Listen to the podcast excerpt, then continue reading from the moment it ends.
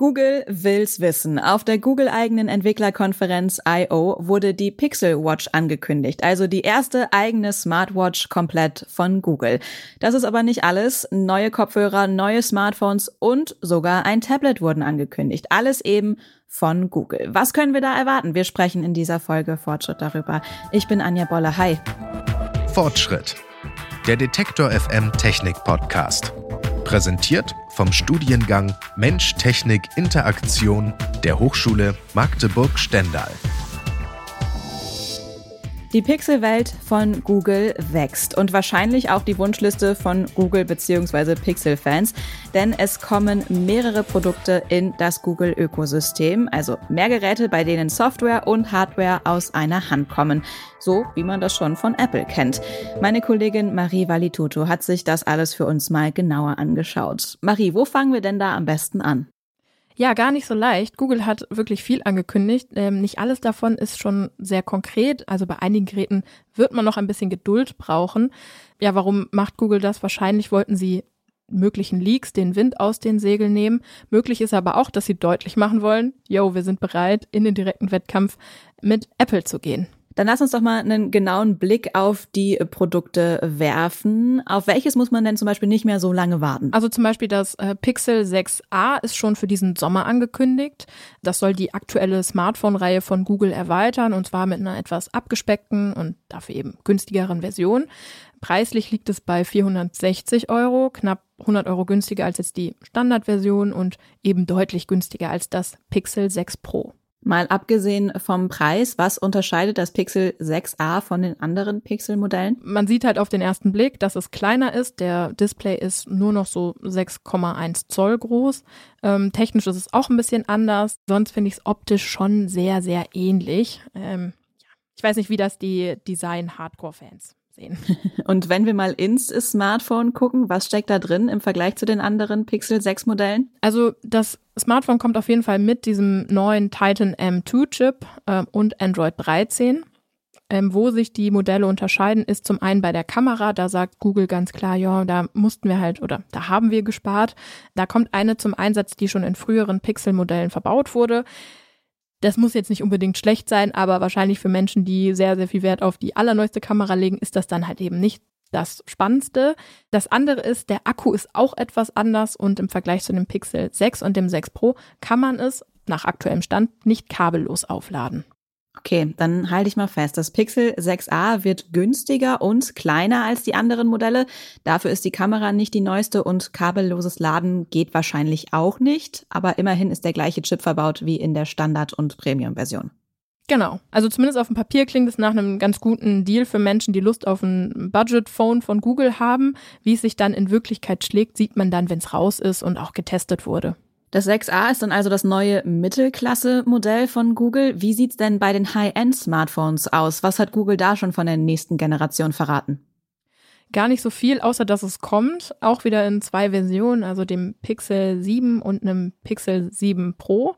Auf den ersten Blick kleine Veränderung im Design, auch wieder neue Farben, ähm, aber genaue Infos zum Preis oder sonstigen technischen Details, die kommen erst im Herbst. Konkreter wird's dann beim Thema neue Kopfhörer. Mit den Pixel Buds Pro haben sie jetzt eine Premium-Version angekündigt. Auch das kennen wir schon von Apple, eine günstigere normale Version und eine Pro-Version, die unter anderem Noise Cancelling hat.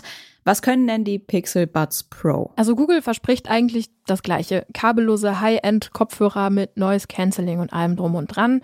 Es gibt einen integrierten Google Assistant. Die Buds sollen automatisch zwischen verschiedenen Geräten wechseln können, also wenn du am Laptop bist und dann zum Tablet wechselst, dann sollen die Kopfhörer automatisch umschalten. Preislich wird es hier nicht günstiger, sondern teurer. 220 Euro sollen sie kosten. Verkauft werden sie auch ab diesem Sommer.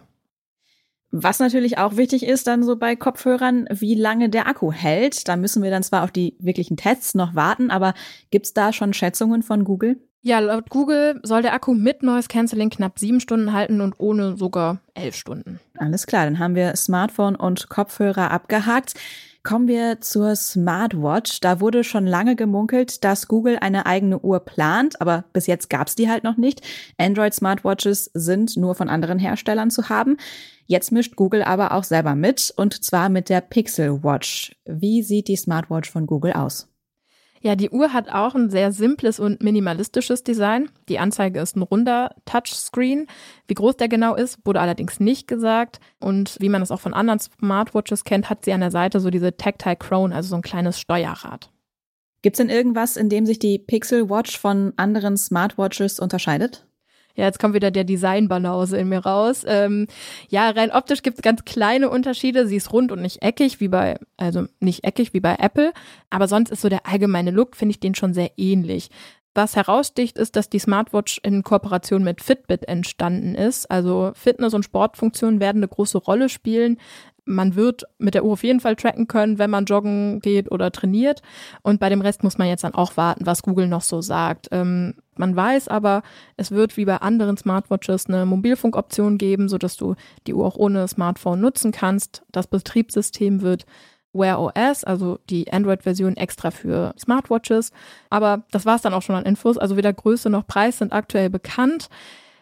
Es soll aber zusammen mit dem Pixel 7 im Herbst auf den Markt kommen. Dann müssen wir uns da also auch noch ein bisschen gedulden. Last but not least, ein Tablet soll auch noch kommen. Für wann ist das geplant? Für das Pixel-Tablet braucht man am meisten Geduld und ehrlich gesagt auch am meisten Fantasie. Da wurde nicht viel zugesagt, außer dass es nächstes Jahr rauskommen soll. Von dem, was noch so auf der Konferenz erzählt wurde, kann man davon ausgehen, dass es halt eher ein großes, also ein größeres Tablet wird und auch die High-End-Richtung bedienen wird wahrscheinlich vergleichbar mit dem iPad Pro. Zumindest wurde halt eben sehr viel darüber geredet, wie Android für größere Bildschirme optimiert und verändert wurde. Ja, und sonst kann ich halt sagen, auf den Bildern sieht man eine Kamera und Lautsprecher, aber das war's dann auch. Nur ein Spot, dann geht es mit dem Podcast weiter. Ihr wollt ein Studium, mit dem ihr etwas bewegen könnt? An der Hochschule Magdeburg-Stendal könnt ihr Mensch, Technik, Interaktion studieren. Der Studiengang verbindet Psychologie, Sozial-, Natur- und Ingenieurwissenschaften miteinander. Auf diese Weise könnt ihr technischen Fortschritt studieren, von Robotik bis Unterstützung im Spitzensport. Studiere, was dich bewegt. Wenn ihr auf studierenimgrünen.de slash Kaffee den Code MTI22 eingebt, schickt euch die Hochschule Magdeburg-Stendal ein Päckchen Kaffee nach Hause, damit ihr bei einem Kaffee zu eurem Studium recherchieren könnt. Den Code und den Link findet ihr auch in den Show Notes. Die große Frage ist jetzt, ob Google mit den eigenen Geräten gegen Apple ankommt. Gerade bei der Pixel Watch ist die Konkurrenz ziemlich stark, denn Apple verkauft mehr Uhren als die komplette Schweizer Uhrenindustrie. Aber solange die Pixel Watch noch nicht verkauft wird, kann man darüber ja nur spekulieren. Bei Smartphones ist das anders. Da konkurriert Google ja schon länger direkt mit Apple. Marie, wie beliebt sind denn zum Beispiel Pixel-Phones? Ja, wir können ja mal allein in Deutschland schauen. Da gab es eine Umfrage dazu, was so die beliebteste Handymarke in Deutschland ist. Also konkret wurde gefragt, welches Smartphone die Befragten benutzen. Und ich weiß nicht, was denkst du denn, ist die beliebteste Marke in Deutschland? Spontan würde ich, glaube ich, sagen Samsung oder vielleicht ein iPhone, aber ich glaube eher Samsung. Genau, auf Platz eins ist äh, Samsung mit 39 Prozent und Apple mit 28 Prozent dahinter ganz weit abgeschlagen ist Google mit zwei Prozent. Also an sich äh, ist Pixel noch so ein ähm, eher so ein Nischenprodukt. So ein Nischenprodukt, aber auf der anderen Seite ist halt mit Samsung ähm, Android trotzdem halt sehr, sehr stark. Also das, ich glaube, so diese Konkurrenzfrage, die muss man immer äh, perspektivisch betrachten. Jetzt kann man sich natürlich auch die Frage stellen, warum sind Smartphones jetzt doch noch so wichtig für Google und warum pushen sie das so? Und da ist halt eben die Ansicht von Google, dass das Smartphone der Weg in ein bestimmtes Ökosystem ist. Also wer ein iPhone kauft, kauft wahrscheinlich eher ein MacBook und da versucht ähm, Google jetzt mit dem Pixel auch mehr oder auch diesem Pixel-Ökosystem mehr Leute reinzuziehen und Anreize zu schaffen. Und die Chancen stehen jetzt auch gar nicht so schlecht. Das Pixel 6 ist für Google auf jeden Fall eine Erfolgsgeschichte. Es verkauft sich sehr gut. Ähm, vor allem, wenn man mal bedenkt, dass man es gar nicht überall kaufen kann. Also Samsung oder Apple, die verkaufen ihre Smartphones in über 100 Länder. Aber das Pixel 6 gibt es aktuell nur in so 12, 13 Ländern. Es kommen immer mal wieder einzelne dazu. Aber es ist halt auf jeden Fall deutlich weniger verfügbar als jetzt ein iPhone. Deswegen, also ich finde es auf jeden Fall spannend, ob das reicht, um Menschen äh, von dem neuen Google-System zu überzeugen, weil ich schon auch den Eindruck habe, es wird immer wichtiger, dass die Geräte untereinander verbunden sind und dass es untereinander läuft. Oder wie würdest du das sehen? Da muss ich schon sagen, ich finde das sehr praktisch und aus eigener Erfahrung bei Apple funktioniert es tatsächlich sehr gut. Also ich habe auch viele Apple-Geräte zu Hause und ich finde es auch sehr praktisch. Also es ist halt sehr, sehr komfortabel. Aber es ist natürlich dann auch der Punkt, dass alleine dadurch, dass man sich mal auf ein bestimmtes System festgelegt hat, so ein Wechsel preislich auch sehr schwierig ist. Also ob jetzt jemand wirklich alles über Bord wirft, um dann auf Pixel umzustellen. Ich bin gespannt, ähm, würde mir aber auch als Apple-Nutzerin manchmal mehr Auswahl wünschen. Und nicht nur unterschiedliche Preisklassen.